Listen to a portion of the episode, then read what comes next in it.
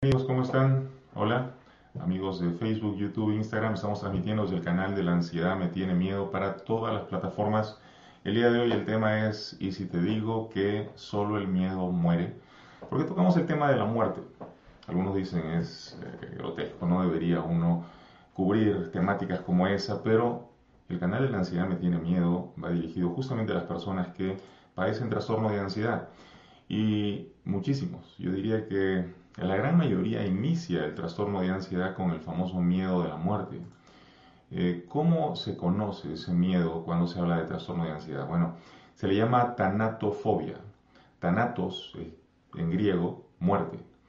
Eh, fobia pues, es miedo de. Entonces, tanatofobia es el miedo eh, injustificado, ¿sí? Injustificado de la muerte. Es una forma de ansiedad que se caracteriza por el miedo o a la propia muerte o al proceso de morir. Comúnmente eh, se le llama ansiedad por la muerte. Entonces es bastante común y por lo general la mayoría de individuos que empiezan a experimentar el trastorno de ansiedad inician con ahora sí se me va para el corazón. Estoy a punto de tener un infarto. Tengo que correr al hospital porque ya siento que me muero. ¿no? Ahora sí me llegó. Cuando en realidad no está pasando eso. Bueno, el tema de hoy entonces, ¿y qué tal si te digo que solo el miedo muere? ¿Por qué digo esto? O sea, ¿de dónde viene esta frase que puede sonar tan exagerada? Porque ustedes dirán, ¿cómo es esto? Si realmente voy a morir, ¿no? Bueno, hay una frase que me gusta mucho que dice, temer a la muerte no va a evitar que mueras. Lo único que va a evitar es que vivas bien o que vivas feliz. Tomando eso en cuenta, entonces tú tienes dos opciones, así como en la imagen a la entrada de nuestro video, ven a Morfeo presentándole la píldora azul y la píldora roja. Ustedes, eh, vamos a ver la opción frente a nosotros de elegir vivir con calma, felices, con confianza, o vivir estresados, asustados y temerosos. Pero así como el temor de la muerte no puede evitar que yo muera, el temor de la muerte tampoco puede cortarme la vida. Lo único que va a conseguir es quitarme la felicidad del proceso de estar aquí.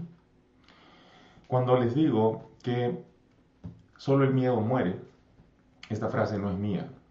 Y ahora les voy a contar una experiencia muy íntima, muy cercana, eh, con alguien que ya falleció, mi papá.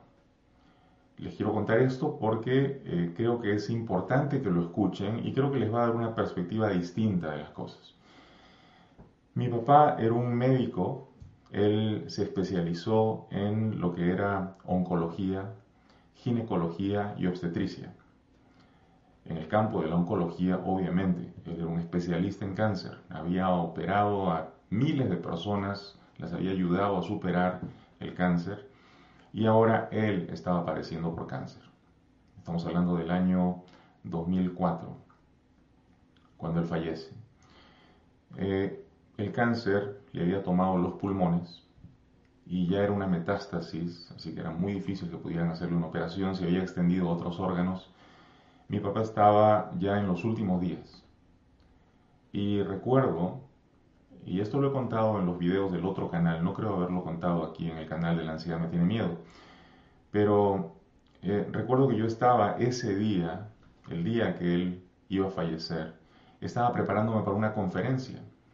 ¿Por qué? Porque estaba comprándole una medicina un poco cara que comprábamos hasta China y que enviábamos eh, a Perú, donde se encontraba mi papá, y, y les digo, cada botellita costaba como mil dólares. Entonces imagínense ustedes el gasto, pensando obviamente que podía significar eh, la diferencia ¿no? Eh, entre la salud o la pérdida de la vida. Entonces, obviamente hacíamos el esfuerzo para pagar esta medicación que venía desde China con muchas referencias y cosas. Luego me enteré por mi mamá que mi papá no estaba tomando la medicina, no le gustaba, le pareció horrible, lo que fuera. Pero el tema es que yo iba a dar esta conferencia pensando en juntar dinero, colectar dinero.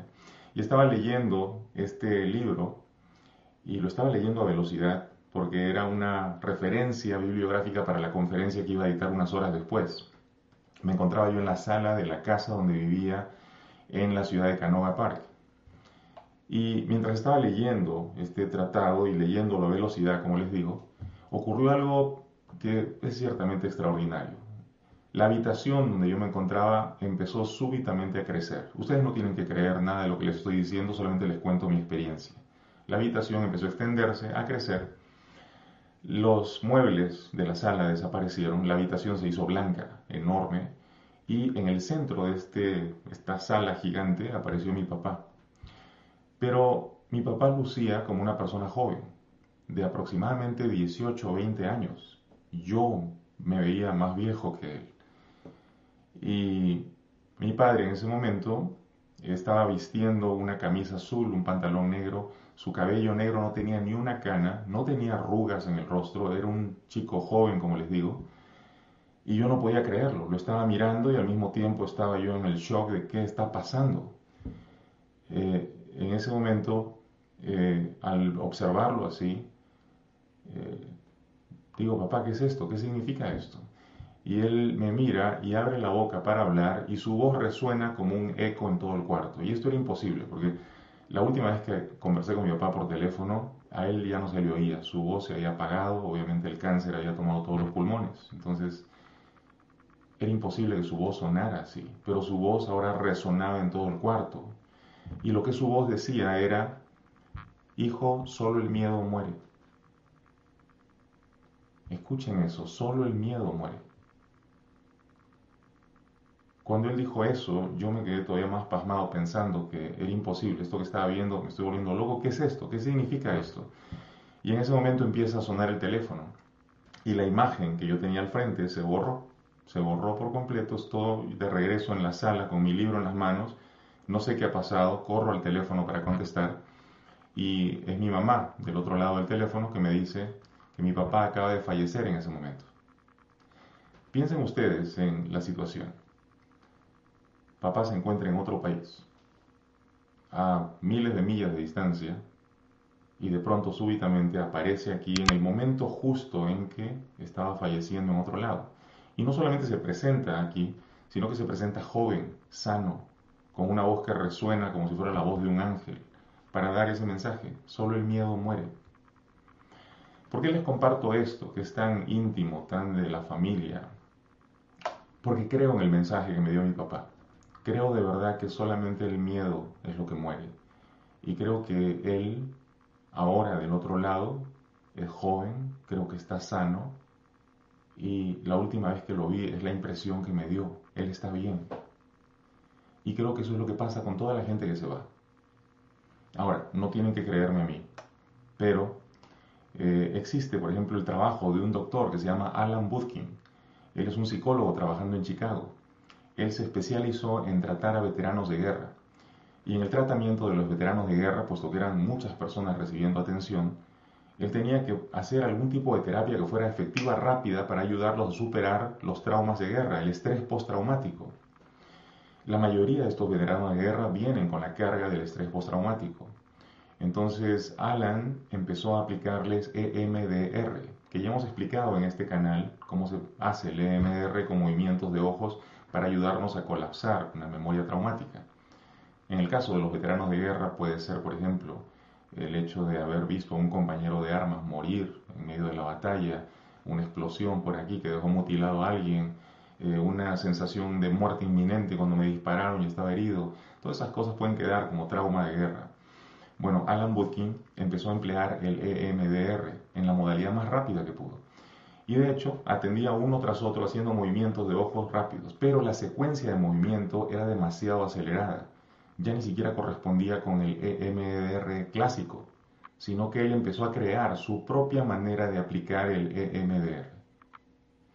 Para los que no lo saben, EMDR significa Eye Movement Desensitization and Reprocessing, o sea, reprocesando a través del movimiento rápido de ojos, es básicamente lo que significa. Pero reprocesando qué? La información grabada en tu mente, información negativa, traumas.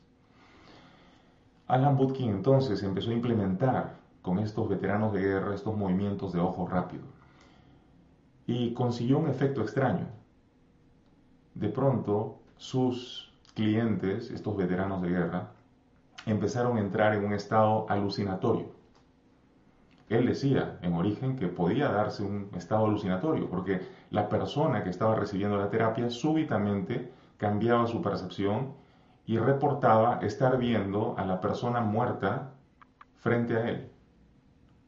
Reportaba estar teniendo un contacto visual, estar observando a la persona muerta y de hecho estar conversando con la persona muerta y por lo general reportan estos veteranos de guerra, estoy viendo a mi compañero y está más joven de lo que murió y, se ve saludable, ya no tiene las heridas, ya está bien, y me está diciendo esto y me está dando este mensaje.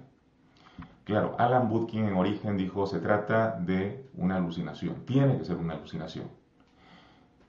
Él siguió practicando esta modalidad rápida de MDR y los veteranos en un 75% empezaron a reportar estos encuentros con el otro lado esta posibilidad de interactuar y comunicarse con lo que había del otro lado. Los encuentros siempre eran benéficos, siempre eran encuentros felices, siempre dejaban saber que la persona del otro lado estaba bien y estaba sana. Siempre, no excepciones. Y eventualmente las personas del otro lado, al dar mensajes, dieron mensajes muy puntuales. Como por ejemplo, he dejado una cuenta de banco que tu familia no sabía, pero este es el número, toma nota y luego ve y cobra el dinero. Eran cosas que no podían ocurrir a través de un efecto alucinatorio.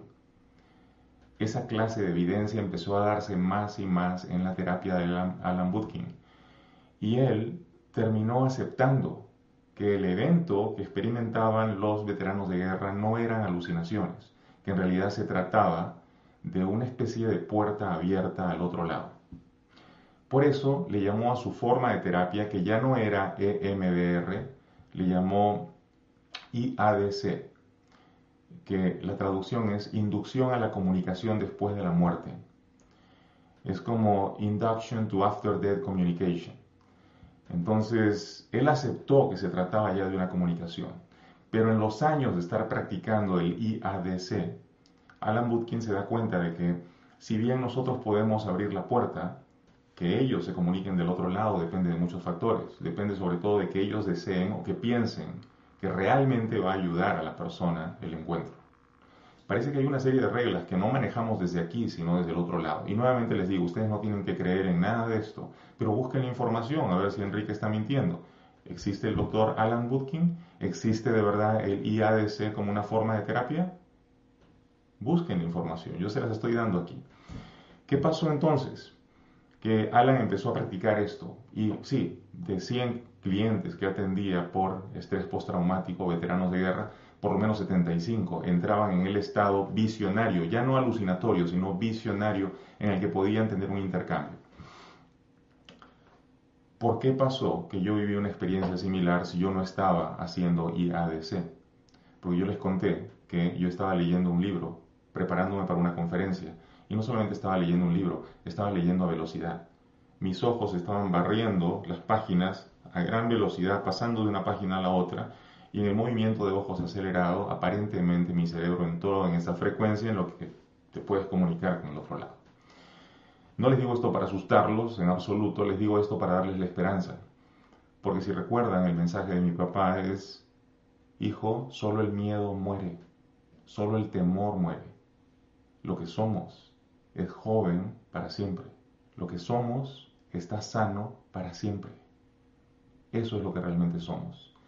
Aquellos de ustedes que por temor a la muerte, por la agitación que sintieron, por la taquicardia, piensan, este, ya no soporto esta vida, quiero morirme, les digo, no es cierto que ustedes no quieran vivir. Lo que es verdad es que ustedes no quieren vivir así, de la manera como han estado viviendo, y que necesitan hacer cambios urgentes para empezar a sanar. En este canal tienen más de 400 horas de video, que es un tutor online que te va a llevar a practicar diferentes metodologías técnicas para poder superar el trastorno de ansiedad. Les doy información para ayudarlos a sanar sus mentes. Les digo que no tienen que estar en esa predisposición a que ya me quiero ir de este mundo. No es verdad que te quieras ir. Lo que pasa es que no quieres vivir de la manera como has estado viviendo. Necesitas hacer cambios rápidos, urgentes. Porque te cuento, ni siquiera quitándote la vida te vas a quitar de encima el malestar, porque te lo vas a llevar al otro lado. Así que sánalo aquí, sánalo bien, porque sí se puede sanar. El título es, y si te digo que solo el miedo muere, ¿me creerías o no? Hay infinidad de testimonios en este canal de personas que ya mataron al miedo, literalmente. Y yo soy un testimonio vivo de esto. Yo he pasado por trastorno de ansiedad y lo he superado. ¿Significa que ya no tengo miedo de nada? No, pues si viene un terremoto como el que ocurrió en Turquía hace unos días, pues obviamente voy a sentir la agitación y el miedo que me impulsa a eh, activarme en la respuesta de supervivencia, pelear o huir. Entonces obviamente voy a huir. Y si tengo que pelearme con la pared que se me está cayendo, voy a empujarla. Voy a pelear o huir porque es la respuesta de supervivencia natural frente a una situación de peligro. Les digo que y me afirmo en esto, el problema del trastorno de ansiedad es que al vernos en una situación donde no podíamos pelear, al negarnos la posibilidad de pelea, nos quedó solamente la opción de huida. Y la única forma de poder huir es alimentándonos de miedo, nutriéndonos de miedo. El miedo se convierte en el combustible y ahora tienes miedo de morir, tienes miedo de enloquecer, tienes miedo de perder el control, tienes miedo de hacerle daño a la gente, tienes miedo de manejar y tienes miedo de estar con gente y tienes miedo de estar solo y tienes miedo de estar en la casa y tienes miedo de estar fuera de la casa y tienes infinidad de miedos y te digo, tú no vas a conseguir sanar de la ansiedad si continúas huyendo. Tú tienes que empezar a pelear para recuperar la respuesta natural de supervivencia que es pelear o huir.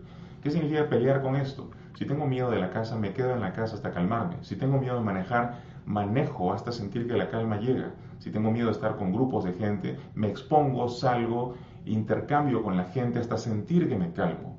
Si tengo miedo de estar en espacios abiertos, voy y me quedo en espacios abiertos hasta calmarme. Esa es la exposición que necesitamos. Esa es la pelea que necesitamos dar para recuperar la respuesta sana de supervivencia, pelear o huir.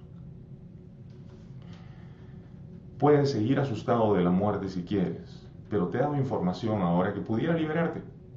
Si es que tú abrazas la información y dices, es tiempo de realmente vivir.